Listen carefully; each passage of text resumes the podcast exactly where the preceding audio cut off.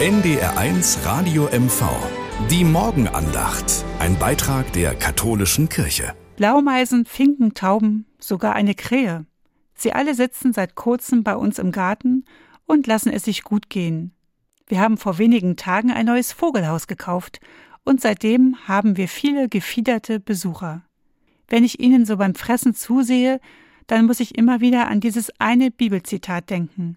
Da sagt Jesus, Seht die Vögel unter dem Himmel, sie sorgen nicht, und unser himmlischer Vater nähret sie doch.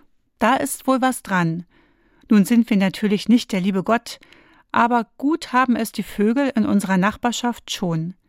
Sie bekommen extra Futter. Einfach so. Manchmal wünschte ich mir, ich hätte auch so ein Vogelhaus.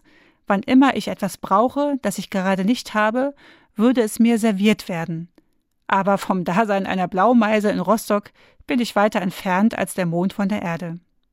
Andererseits denke ich mir, ganz so weit weg ist dieses Bild doch nicht in meinem Leben.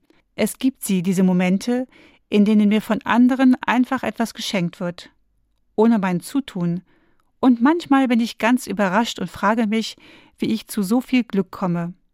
Einfach so. Ja, es gibt durchaus Parallelen zwischen dem Leben der Vögel und dem von uns Menschen. Das steht schon in der Bibel. Und das geht auch ohne Vogelhaus. NDR1 Radio MV. Die Morgenandacht. Ein Beitrag der katholischen Kirche.